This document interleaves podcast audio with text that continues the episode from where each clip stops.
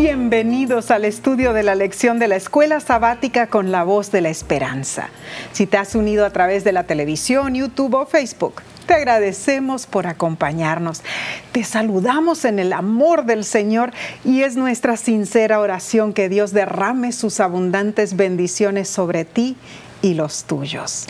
Si deseas tener una copia de la cartilla de la lección de escuela sabática, la puedes obtener visitando nuestra página lavoz.org diagonal escuela sabática.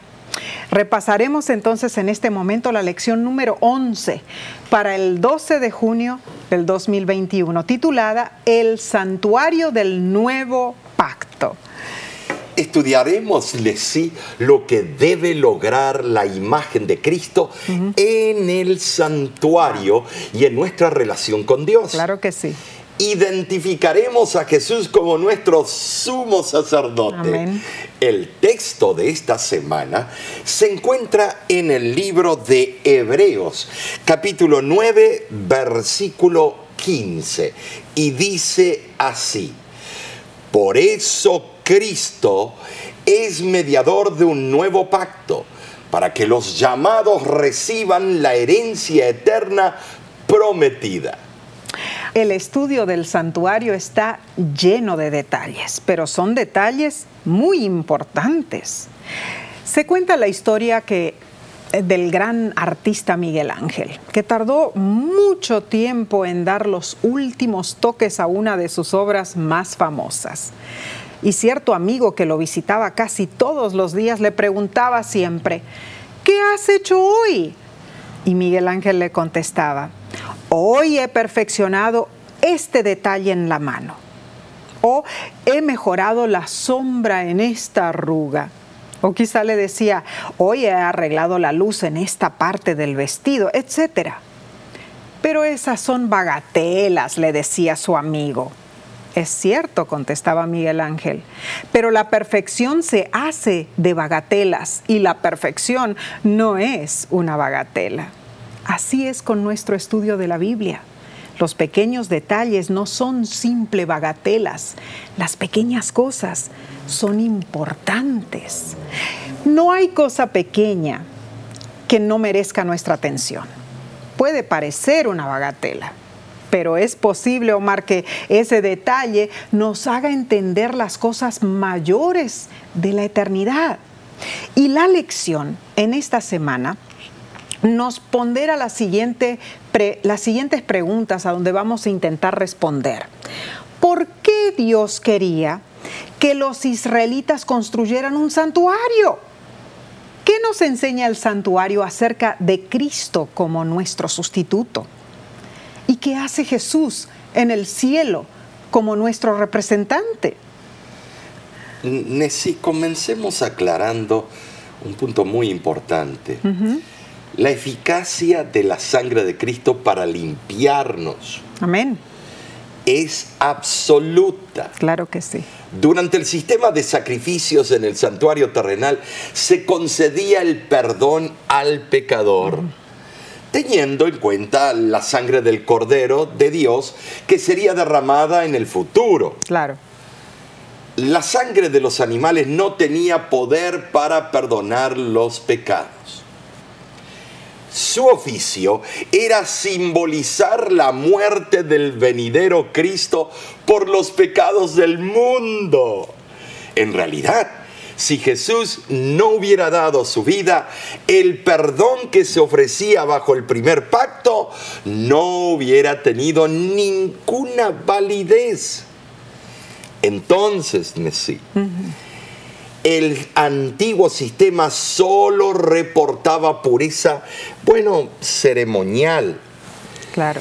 El nuevo pacto ofrecía limpieza total por medio de Jesús. Gloria a Dios, ¿no es cierto?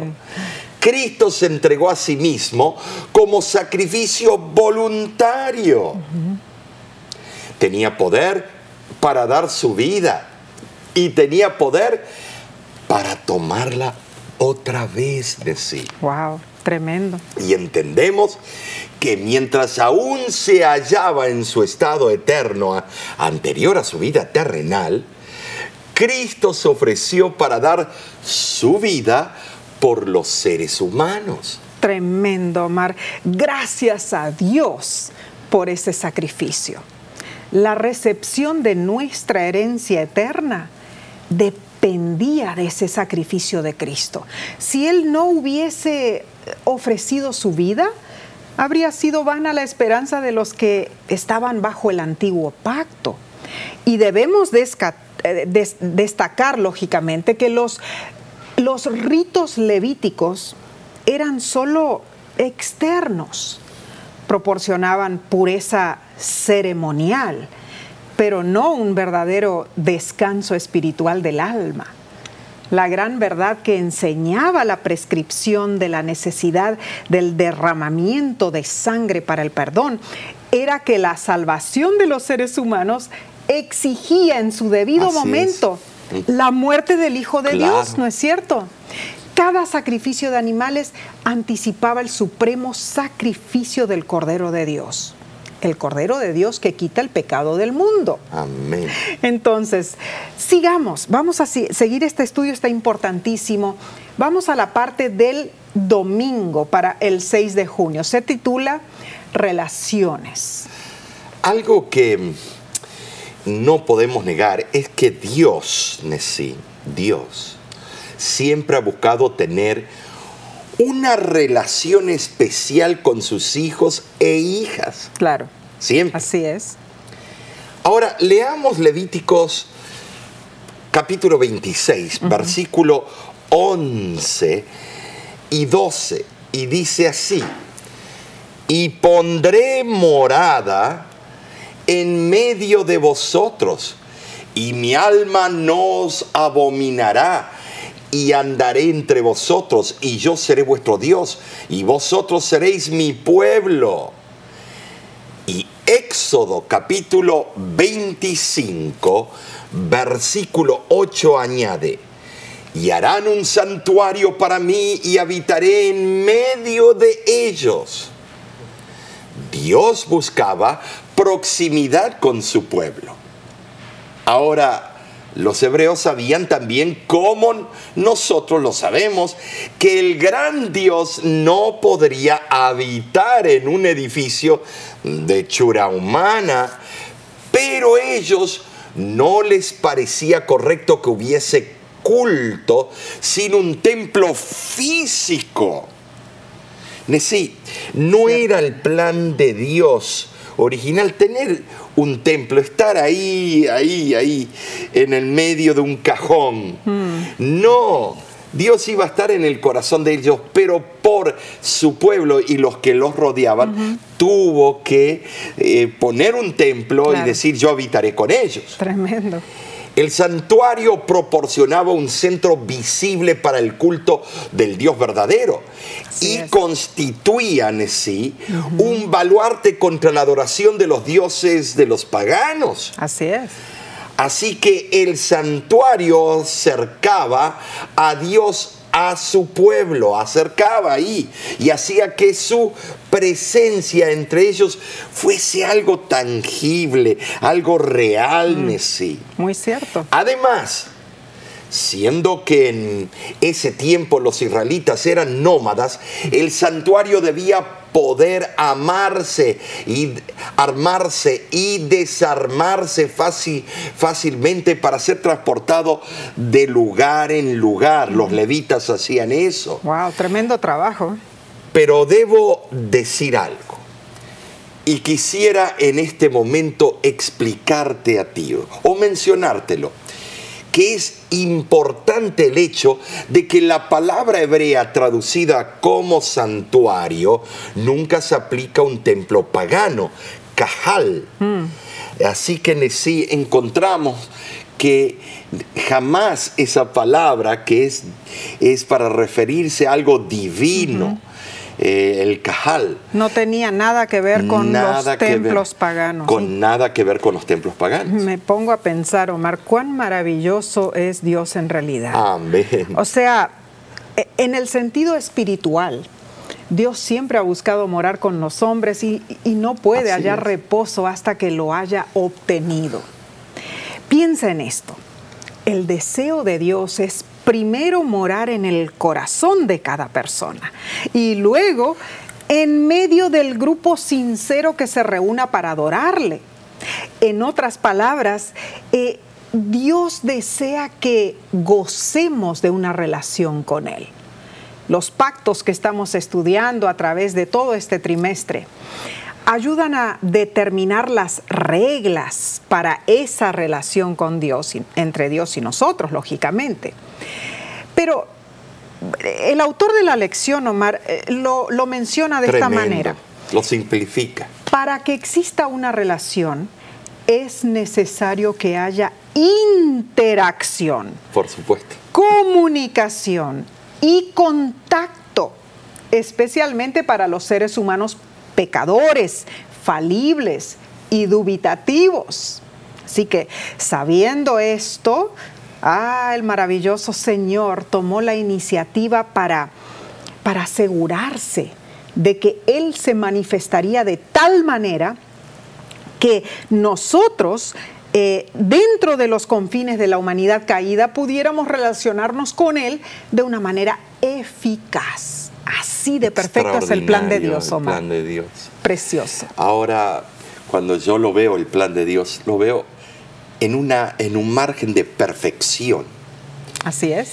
Y no es una relación como la de dos amigos humanos. No, de ninguna manera. No, no, no, lo bajemos a Dios del nivel donde Él se merece y donde está. Así es. Dios específicamente da el mandato de construir un santuario en sí. Éxodo capítulo 25, versículo 8, un versículo notable. ¿Por qué tener un santuario? Bueno, número uno, para morar y andar entre sus hijos. Número dos, para ser su Dios y ellos su pueblo. ¿Con qué propósito? Y mi alma no os abominará, dice el versículo. La palabra hebrea es shakan. Se traduce como habitaré o habitar, que significa residir permanentemente en una localidad. Este vocablo en sí es tan relevante, tan relevante, porque Dios hace lo mismo hoy en día con nosotros. Claro que sí. Eh, es, este vocablo está relacionado con la palabra Shekinah. Oh, que es el nombre aplicado a la manifestación de la gloria divina asentada sobre el propiciatorio. Oh, claro. Ahora en sí la, la Shekinah era el símbolo de la presencia divina por medio de la cual Dios había prometido habitar, cohabitar en medio de ellos. Extraordinario esto. La verdad que sí, Omar. y, la lección eh, nos invita a concentrarnos en la frase donde Dios dice, mi alma no os abominará. ¿Qué quiere decir esto? Bueno, en realidad pensemos en la palabra abominable. En el sentido bíblico significa algo que produce agudo desagrado. Eh, ¿Sabes? Una cosa se usa varias veces, shikus, shomen, shikusim. Eh, es interesante que es vomitable. Para Dios es vomitable. Mm. O sea, produce desagrado, eh, es detestable, produce repulsión. Al decir que si Él habita en nosotros, Él no nos abominará nos está diciendo que no seremos de desagrado para Él. Qué hermoso, ¿verdad? Amén. Y Elena de White lo explica de esta manera. El Señor Dios, mediante Cristo, extiende su mano durante todo el día, invitando al necesitado. Recibirá a todos, no rechaza a ninguno. Se gloría en perdonar al más empedernido de los pecadores. Esto es algo precioso, Omar. O sea, ¿qué seguridad tenemos nosotros de que podemos confiar en nuestro Señor? Exactamente esto. Plena. Él está dispuesto a estar constantemente con nosotros. Y sabes, Jesús está hoy esperando que tú le permitas morar en tu corazón. Amén. Déjalo entrar y sentirás poder transformador y serás grandemente bendecido. Entonces, Omar, seguiremos estudiando esta linda lección, pero primero tomaremos una corta pausa. No te vayas, volvemos enseguida.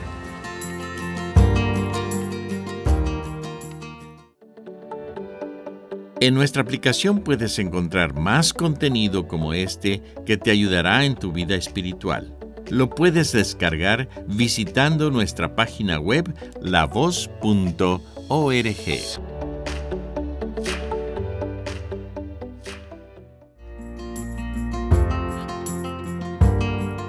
Es una bendición que juntos estudiemos esta lección de escuela sabática. Te agradecemos por acompañarnos. Estamos en la parte del lunes para el 7 de junio titulada Pecado, Sacrificio y Aceptación. Aquí Vemos, ¿no es cierto, Omar, cómo en el Antiguo Testamento el pecador se libraba del pecado y la culpa a través de los sacrificios de animales, ¿no? Hebreos 9:22 claramente dice, y casi todo es purificado, según la ley, con sangre, y sin derramamiento de sangre no se hace remisión. Como regla general, el ritual levítico exigía derramamiento de sangre para la expiación. Eso habrá sido terrible. Terrible. Ah. Bien lo explica la lección cuando dice que los sacrificios de animales del Antiguo Testamento eran el medio ordenado por Dios para librar al pecador del pecado y la culpa. Mm. Cambiaban el estatus del pecador de culpable y digno de muerte, ha perdonado y restaurado en la relación de mm. pacto entre Dios y el ser humano. Pero había un sentido en el que los sacrificios de animales eran de naturaleza profética. Tremendo. Claro que porque todo era un simbolismo que apuntaba a aquel que derramaría su propia sangre para expiar al pecador, podemos deducir esto. El tabernáculo del desierto era una representación de las realidades celestiales. Anticipaba la obra que haría nuestro gran sumo sacerdote por los pecadores. Así es, Omar. Y en Isaías vemos en el capítulo 53, de los versículos 4 al 12, allí encontramos la importancia profética que tenía eh, el sacrificio de animales. Explica que Jesús fue angustiado y afligido y como cordero fue llevado al matadero y derramó su vida hasta la muerte Cuán cierto. Tremendo, ¿no es cierto? Y a ese sacrificio apuntaba el sacrificio de los animales. Durante toda su vida en esta tierra, Cristo Jesús fue odiado, despreciado y rechazado. Por medio de la humanidad de Jesús, la divinidad experimentó todo lo que el hombre ha heredado. Le tocó sufrir los malos tratos, y las maldades que los hombres impíos y, los ángeles caídos pudieran causarle.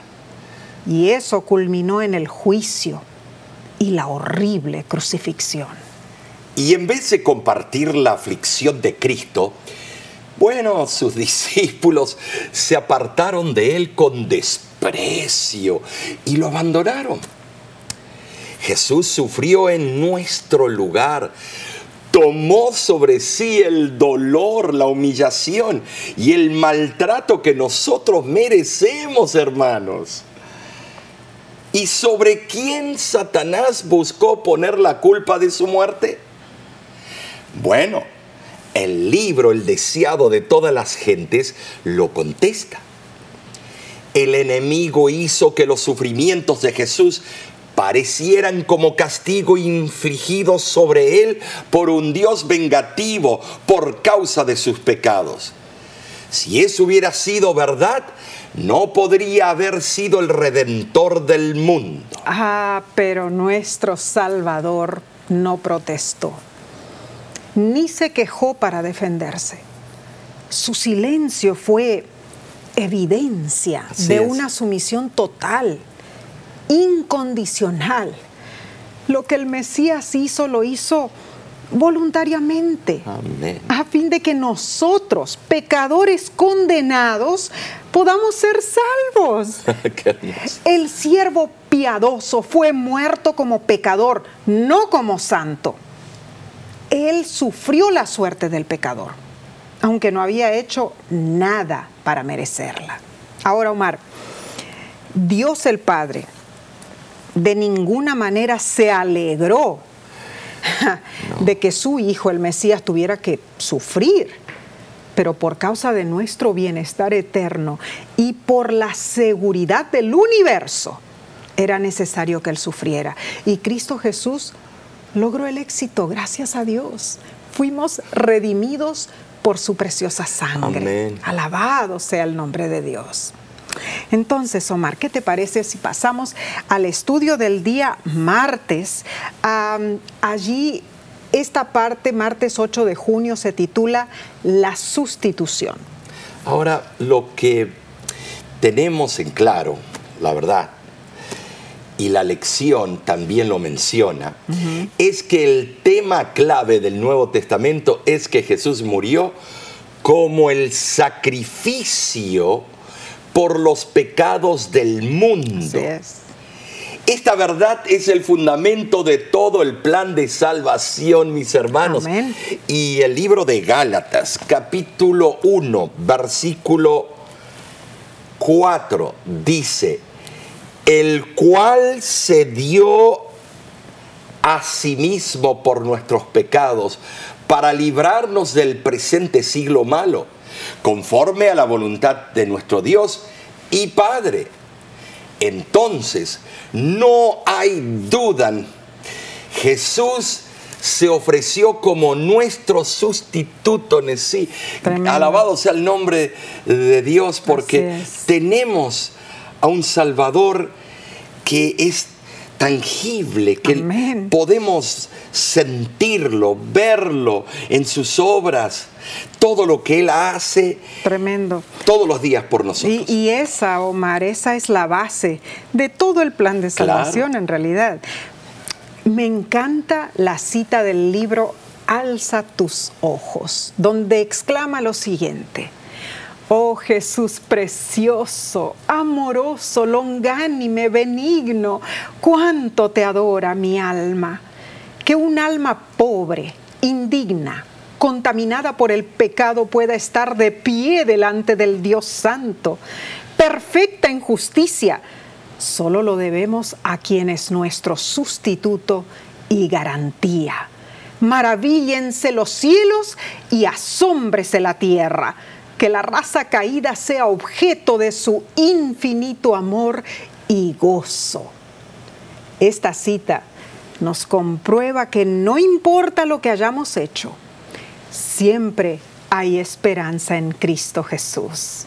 Y esto, Omar, me hace recordar en realidad eh, lo que fue una de las campañas, aquel señor que tú conociste ah, en la campaña que presentaste en la preciosa isla de Puerto Rico. Cuéntanos. Oh, en la ciudad de Lavadero, sí. Eh, creo que te refieres a Ricky, ¿cierto? Así es, Bueno, así es. Era el año 1984 y yo estaba cursando teología en la Universidad Adventista de las Antillas, en Puerto Rico. Eh, para mis prácticas, me enviaron al municipio de Lavaderos, donde el pastor Pedro de Armas me indicó que mi primera campaña evangelística no la presentaría dentro de una iglesia, sino en una carpa. Wow. Ay, yo estaba nervioso. Qué desafío. Sí, con el viento. La lluvia. La lluvia, los truenos, la gente mirando los pajarillos. Es cierto. Eh, me pidió que formara mi equipo evangelístico con estudiantes de teología. Mm, claro. Eh, hicimos todos los preparativos. Conectamos los equipos, alquilamos sillas, pusimos la decoración y comenzamos la gran campaña titulada Cristo viene pronto. Amén. Me acuerdo. Para la tercera noche, uno de mis compañeros trajo una visita. Ah, Un hombre que estaba borracho y eh, morfinómano. A menudo se paraba, interrumpía la reunión, wow. decía cualquier disparate. Me acuerdo que decía, es así que tiene razón. Y, y- y interrumpí, toda la gente, cuá, cuá, cuá, muerto de risa. Claro. Al finalizar, le pedí a mi compañero que por favor se sentara al lado de él para callarlo. Ay. O que no lo trajera a la reunión, porque me ponía muy nervioso. Me imagino para predicar con una persona Ay, así, ¿no, es cierto? Fue terrible. Y es más, le dije, dudo que ese hombre acepte a Cristo y se bautice. Tremendo. Siempre eh, nosotros y nuestros prejuicios, Mm. ¿no es cierto? Siempre. No vemos el potencial. Qué triste. Lo que yo no entendía es que Cristo había dado su sangre también por Ricky, Claro por ese sí. hombre. Claro que sí, amén. Jesús ve más allá de lo que un evangelista o un pastor puede ver. Mm, amén por eso. Dentro de mí pensaba que perdíamos tiempo con Ricky, que no había solución para él. Ahora en sí, eh, quiero darte un dato. Él era el jefe de la pandilla local Ay, ay, ay, ay, ay. y se encargaban eh, dos, o- dos por tres de tirarnos la carpa que cuando llegábamos al otro día teníamos que levantarla. Oh, qué maldad. El viernes de esa reunión hice un llamado al bautismo a todos los que querían estar listos para la segunda venida de Cristo. Ay, ay, ay, ¿cuál fue mi sorpresa, Nessie? Se paró Ricky, estaba, estaba ebrio, De veras, wow. todavía ebrio, queriendo entregarse al Señor. Increíble. Al día siguiente, sábado, se celebraron los bautismos, pero por una razón u otra no pude ver a todos los que se bautizaron. Ah, Yo me fui así, dejé esa preciosa isla. o sea, no viste todos los bautismos, ¿no? No vi los bautismos. Pasaron 30 años, ya estando con la voz de la esperanza, como oradores. Así es. Fuimos en el 2014, eh, tuve, tuve el, pri- el privilegio de predicar en una convocación hispana en New Jersey, donde había casi 2.000 personas asistiendo. Yo recuerdo. Al final de la reunión tuve un encuentro inesperado. Ni te lo imaginabas. No. Un hombre se me acercó y me preguntó, pastor, ¿se acuerda de mí? Wow. Y yo lo miro, lo miro, no, perdón, no. Soy Ricky, el borracho y jefe de la pandilla de hace 30 años, Wow.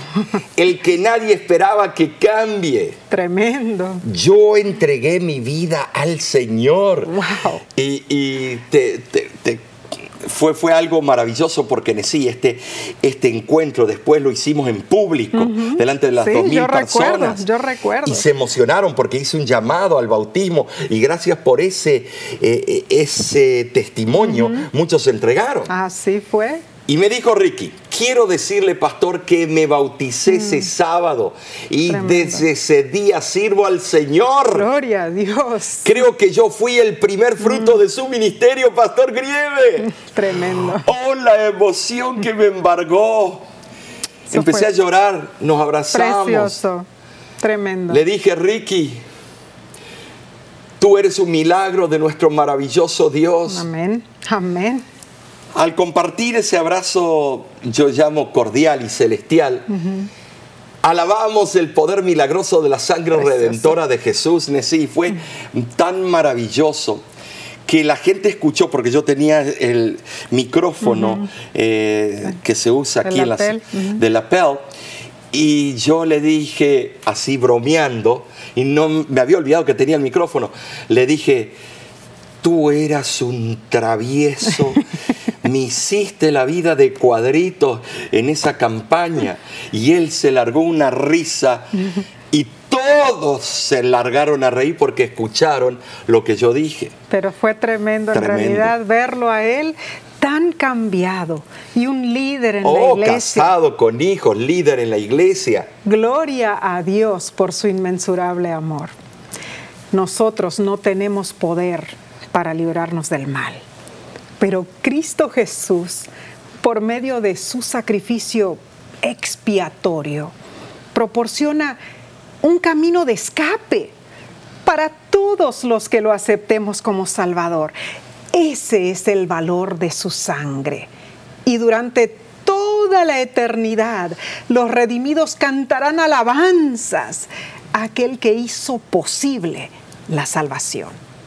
Y en Efesios capítulo 2 versículo 13 nos explica que ahora en Cristo Jesús, vosotros que en otro tiempo estabais lejos, habéis sido hechos cercanos por la sangre de Cristo.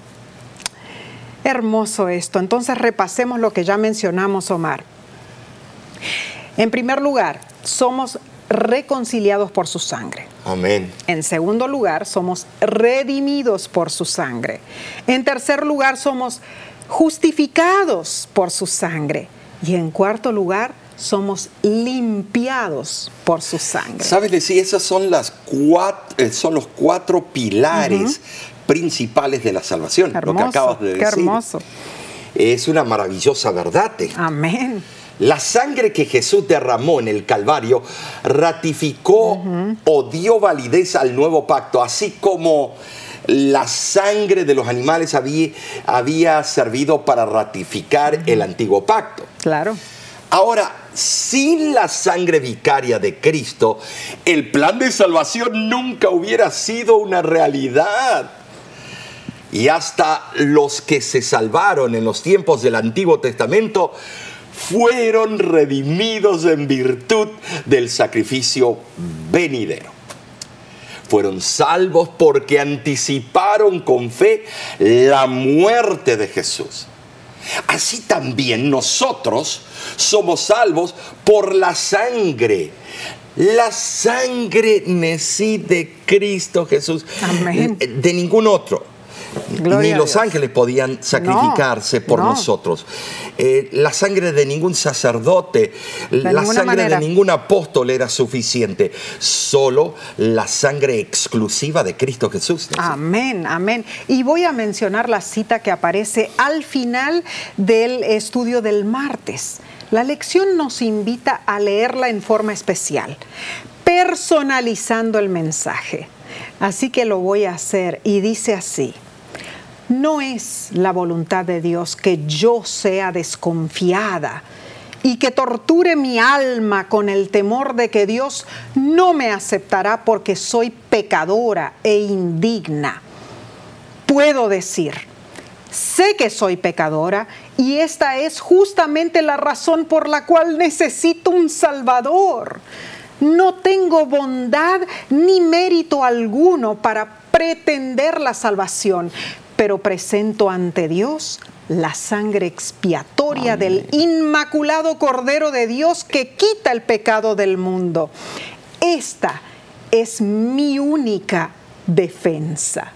Gloria a Dios, Omar, por Oh, esta preciosa promesa de Cristo sí. Jesús. Él nos ha regalado la salvación. Hermoso es tener esta seguridad en nuestro Salvador. Yo no sé, Omar, pero cada vez que vemos un- una persona entregando su corazón a Jesús, es de admirar el cambio que Cristo Sí, por todo lo que tuvo que dejar. Eh, Por eso Tremendo. para el mundo el Evangelio es locura. Así es. Porque dejar todas esas cosas que no hacen mal a nadie, me estoy haciendo mal a mí mismo, eh, y, y hacer un volcar, dar vuelta a la tortilla, como dice Oseas, Así es. que fue, ay, no, no, no. Pero eh, esa es la razón por la cual Cristo ofrece esa solución. Claro. Para el, alma- el alma perdida puede, puede decir, no importa lo que pase, yo soy salvo en Cristo Jesús porque Amén. Él lo dio todo por mí. Qué precioso en realidad. Seguiremos este precioso estudio de la lección, pero antes tomaremos una corta pausa. Volvemos enseguida.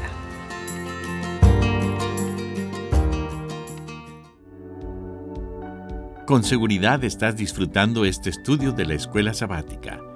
Te invitamos a buscarlo en formato de video por nuestro canal de YouTube. Lo puedes encontrar en youtube.com diagonal La Voz de la Esperanza.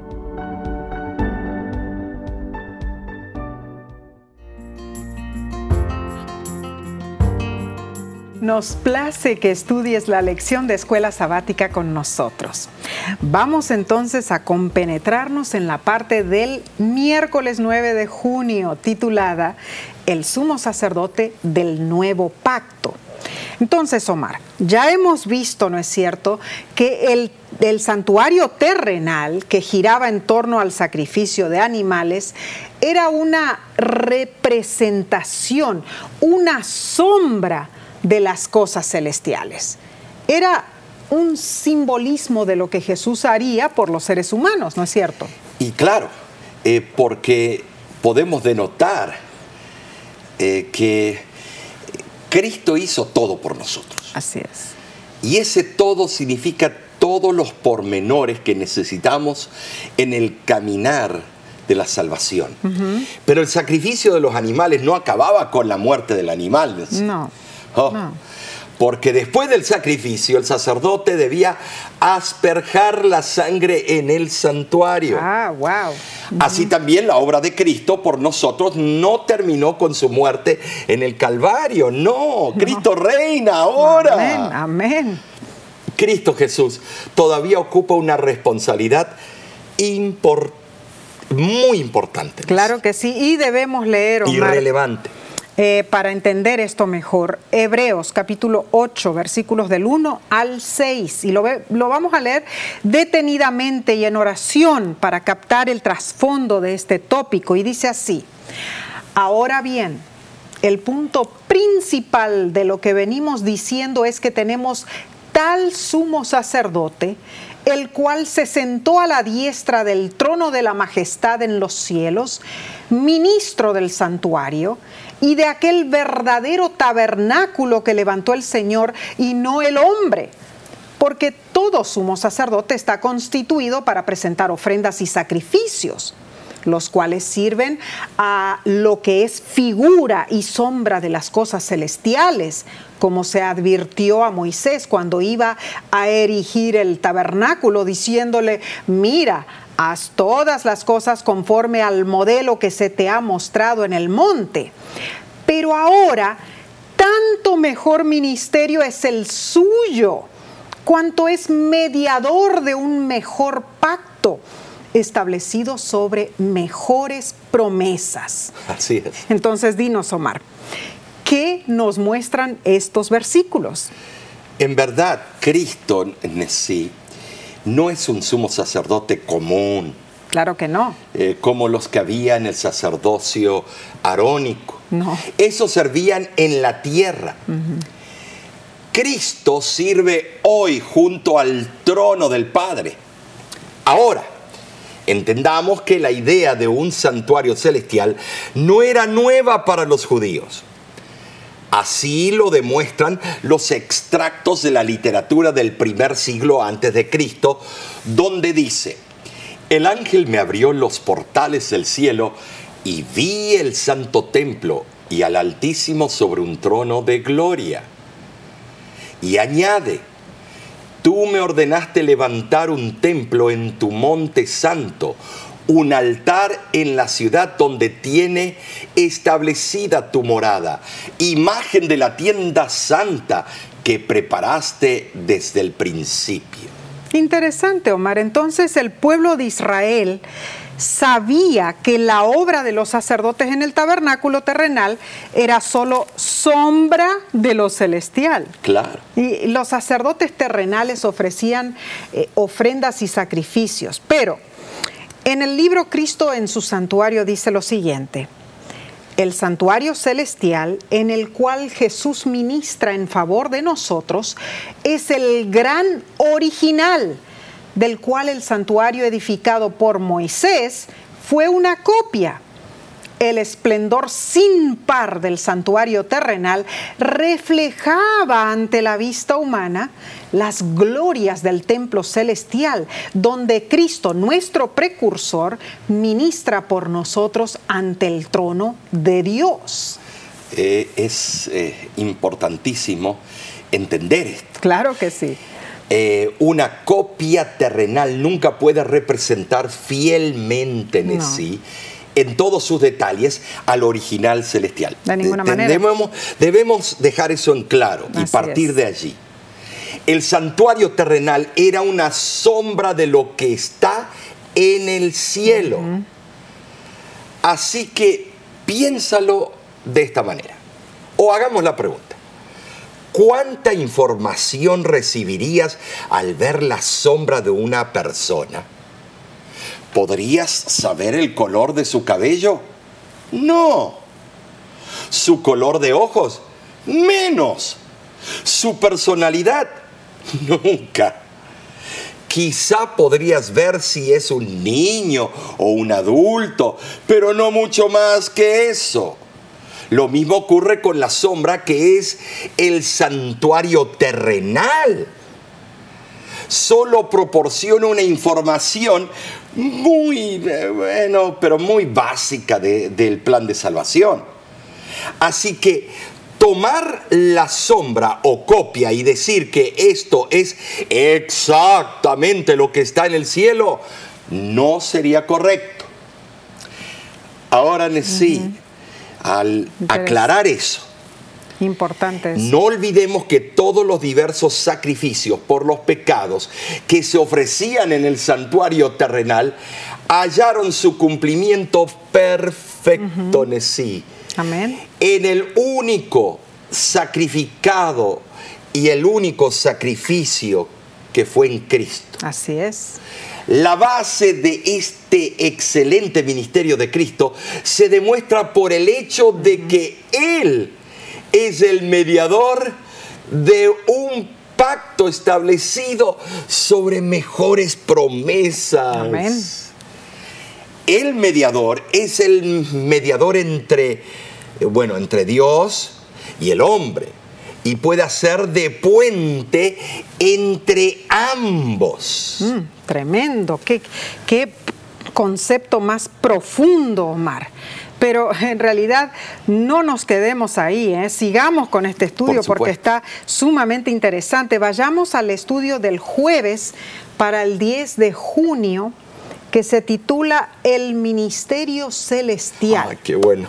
Ahora, aquí, La mejor parte. aquí vemos eh, el centro de la obra de Cristo por la raza humana, ¿no es cierto? Hebreos 9, 24 lo explica así porque no entró Cristo en el santuario hecho de mano, figura del verdadero, sino en el cielo mismo, para presentarse ahora por nosotros ante Dios. Bueno, la palabra eh, figura que se usa, ¿no es cierto? En el griego es antítupos, que significa copia, imagen. Entonces, el servicio que se efectuaba en el santuario terrenal era una copia, sombra de lo celestial. Ahora la pregunta es, ¿cuándo empezó Jesús a fungir su responsabilidad en el ministerio celestial? Ah, después de su ascensión, ¿no es cierto? Por supuesto. Claro que sí. Él allí empezó a actuar como nuestro sumo sacerdote. Eh, el problema es este, Nesí, que muchos dicen, eh, no, empezó en tal fecha. ¿Saben una cosa? Él siempre fue un intercesor. porque el plan de, la redención, de acuerdo a la Biblia, de acuerdo a, también a esa autora en su libro Historia de la Redención, el plan de la redención comenzó cuando Lucifer cayó. Se reunió eh, la familia de Dios y dictaminaron, hicieron el plan de salvación. Muy cierto. Ahora, el libro Patriarcas y Profetas nos dice que ningún edificio terrenal podría representar la grandeza y la gloria del templo celestial la morada del Rey de Reyes, donde millares de millares le sirven y millones de millones están delante de él. Daniel 7:10. De aquel templo lleno de la gloria del trono eterno, donde los serafines, sus guardianes resplandecientes, se cubren el rostro en su adoración. Esto es impresionante, así que privilegio para el profeta ver esto. Tremendo habrá sido eso. Con nuestra mente finita solo podemos imaginarnos mm. destellos de lo que realmente es ese maravilloso templo celestial. Muy cierto. El autor de la lección pone en relieve el pensamiento de que, bueno, Cristo ya está ministrando como sumo sacerdote. ¿Estás de acuerdo? ¿Estamos de acuerdo? Claro que está. Y nos exhorta a disfrutar de las gloriosas prerrogativas que dispensa el nuevo pacto. Ah, muy importante, Omar, porque recordemos que el sumo sacerdote del santuario terrenal en sí, solo podía llegar delante de la manifestación de la deidad allí sobre el propiciatorio. Y eso solo una vez al año, ¿no es cierto? Séptimo mes, décimo día. Claro. En cambio, ahora vemos que Cristo, perfecto, sin pecado, está sentado a la diestra del Padre y Él puede salvar la brecha causada por el pecado entre la humanidad y Dios. Y entonces ah, voy a citar Omar de la lección, a donde el autor dice lo siguiente. Lo esencial que debemos recordar es que ahora hay un hombre, un ser humano divino, que puede entender todas nuestras pruebas, dolores y tentaciones y que nos representa ante el Padre. Qué maravilloso plan, ¿no es cierto? El, el plan de salvación en su primer advenimiento, Cristo tomó sobre sí los pecados del mundo. Así fue. Por nosotros fue hecho pecado para que fuésemos hechos justicia de Dios en él. Amén. Segunda de Corintios capítulo 5, versículo 21. Y primera de Timoteo, en sí, capítulo 2, versículos 5 y 6, dice lo siguiente porque hay un solo Dios y un solo mediador entre Dios y los hombres, Jesucristo hombre, el cual se dio a sí mismo en rescate por todos, de lo cual se dio testimonio a su debido tiempo. Amén. Y ya sabemos cuál fue el tiempo. Claro, claro. No hay duda, el pecador puede ser reconciliado con Dios Amén. solo mediante Cristo Jesús. No lo dudes, no vaciles. Precioso. Hay poder en la sangre de Cristo. Amén, amén.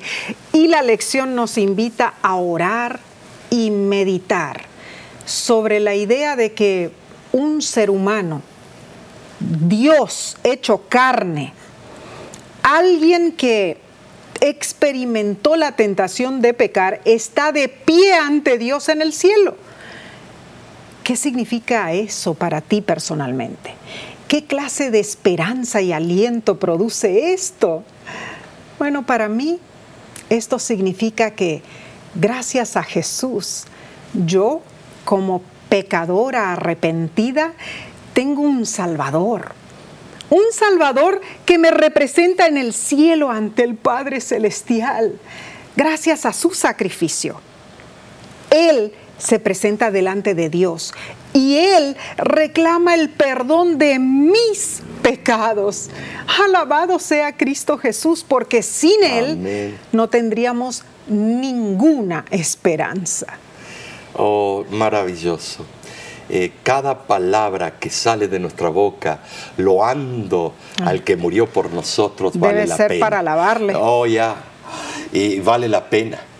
Y para concluir el estudio de esta semana, eh, vamos a leer una cita y luego comentar. Eh, en mensajes selectos dice lo siguiente. El ángel más encumbrado del cielo no tenía poder para pagar el rescate de un alma perdida. Los querubines y los serafines tienen únicamente la gloria eh, de que han sido dotados por el Creador como criaturas suyas. Y la reconciliación del hombre con Dios solo podía ser realizada mediante un mediador que fuera igual a Dios que poseyera los atributos que lo dignificaran y lo declararan digno de tratar con el Dios infinito en favor del hombre y también de representar a Dios ante un mundo caído. El sustituto y garantía del hombre debía tener la naturaleza del hombre, un entronque con la familia humana a quien había de representar y como embajador de Dios debía participar de la naturaleza divina, debía tener una unión con el infinito, con el fin de manifestar a Dios ante el mundo y ser un mediador entre Dios y el hombre. Qué hermosa cita, Omar. En realidad allí nos explica claramente, Oh, ¿no sí. es cierto?, Eh, la misión de Cristo Jesús como nuestro redentor. Claro, debe ser nuestro enfoque. y como nuestro sumo sacerdote que está ahora cumpliendo ese deber en el cielo. Ah, y el deseado de toda la gente menciona el enfoque más grande aún de nuestro Salvador en cuanto a nosotros. Y lo voy a leer porque dice así. Jesús continúa. Así como me confiesen ante los hombres, los confesaré ante Dios y los santos ángeles. Amén. Han de ser mis testigos en la tierra, conductos a través de los cuales pueda fluir mi gracia para sanar al mundo. Así también seré vuestro representante en el cielo. El Padre no considera vuestro carácter deficiente, sino que los ve revestidos de mi perfección. Soy el medio a través del cual les llegará las bendiciones del cielo. Es que Él mira el potencial, Nessie. Amén. Eh, él mira lo que ese borracho puede llegar a ser, como Ricky, lo que Así conté. es, muy cierto. Eh, sí, nosotros miramos las apariencias de afuera. Vemos a alguien que entra con un traje así y entra a nuestro negocio, enseguida lo queremos atender porque es de otro estatus. Es cierto. Pero entra alguien, un pordiosero o quien sea, con harapos. Ay, no. De último, ¿qué querrá este? Y No le dan importancia Y no le dan importancia y nadie sabe que ese tal vez es un múltiple millonario con varios títulos de la universidad. Es cierto. Pero es un hombre eh, que no le interesan las apariencias. Dios mira lo de adentro primero y luego va cambiando de adentro para afuera. Y hasta la vestimenta, nuestra forma de comportarnos, eh, nuestra forma de actuar. Claro en sí. todas las circunstancias, todo cambia con esa relación de intimidad con nuestro Salvador. Amén, amén. Es impresionante, Nessie. Es cierto, Mari. Y, y, este, ju- justamente lo que mencionaste en cuanto a eso, eh, a nosotros nos sucede muchas veces cuando vamos a comer en ciertos restaurantes con grupos de personas, ¿no es cierto? Y, y es interesante porque cada quien ordena, pero cuando viene el mesero a entregar el, eh, el recibo, El que está el cobro, trajeado. le dan a la persona que está trajeada con corbata para que pague. Para que pague. Y el pobre se puso por equivocación esa corbata. Entonces, es, es cierto lo que dices. Ah, Claro. Nosotros vemos lo que está por La afuera. apariencia se engaña. Es cierto. Pero a Dios no se lo puede engañar. De ninguna manera. Eh, es como aquella persona, estábamos en una campaña en, aquí en, eh, eh, eh, alrededor nuestro y, y fue algo impresionante porque eh, yo veía un hermano de la iglesia que iba afuera y a todo, eh, toda persona eh, que en, Estados Unidos la llaman homeless o vagabundo o lo que sea, personas Los que no invitaba. los invitaba a pasar y era un olor y una catinga, eso, un olor, los pobrecitos no tenían a dónde Pero ellos bañarse. tenían derecho de Tenían estar en la derecho y el hermano Claro feliz que, sí. había traído sus 15 visitas. Todos Pero eran muchos de no la estaban de calle acuerdo. que vivían debajo del puente. Así es. Pero algunos se entregaron a Cristo, se bautizaron, empezaron a estudiar, salieron de ese medio ambiente, Claro. ese círculo vicioso, y hoy en día son personas prósperas, personas eh, que si ustedes lo vieran antes y después, eh, quedarían mudos. Es que ese cambio, Omar, solo lo produce Cristo. Claro, de adentro para afuera. Y hasta la apariencia. Eh, huelen el aroma de ellos mejor que el nuestro. Cierto. y tienen su familia, tienen sus hijos, tienen su grado universitario. Gracias a ese hermano humilde que no tiene grado universitario, no lo tenía. Él vio el potencial en esas personas como Dios ve el tuyo. Porque fue iluminado por el Espíritu Santo. Así que aprendimos mucho esta semana. Claro que sí, aprendimos. Pero esto no termina. El antiguo pacto fue reemplazado por el nuevo, ¿no es cierto? O sea, en vez de los sacerdotes eh, pecadores que sacrificaban animales en un santuario terrenal, ahora tenemos a quién? A, Jesús. A Cristo Jesús, nuestro eh, sacrificio perfecto, nuestro sumo sacerdote. Y Él nos representa delante del Padre. Claro, allí en el santuario celestial. Pero entonces la semana que viene, oh, ¿cuál es el título? tendremos otro estudio impactante. Tiene el título La fe del pacto. Oh, esto no te lo pierdas. Te invitamos a seguir estudiando la palabra de Dios con nosotros. Claro que Dios te bendiga y te guarde. Recuerda Únete con nosotros y comparte esta, este mensaje y esta página con muchas otras personas.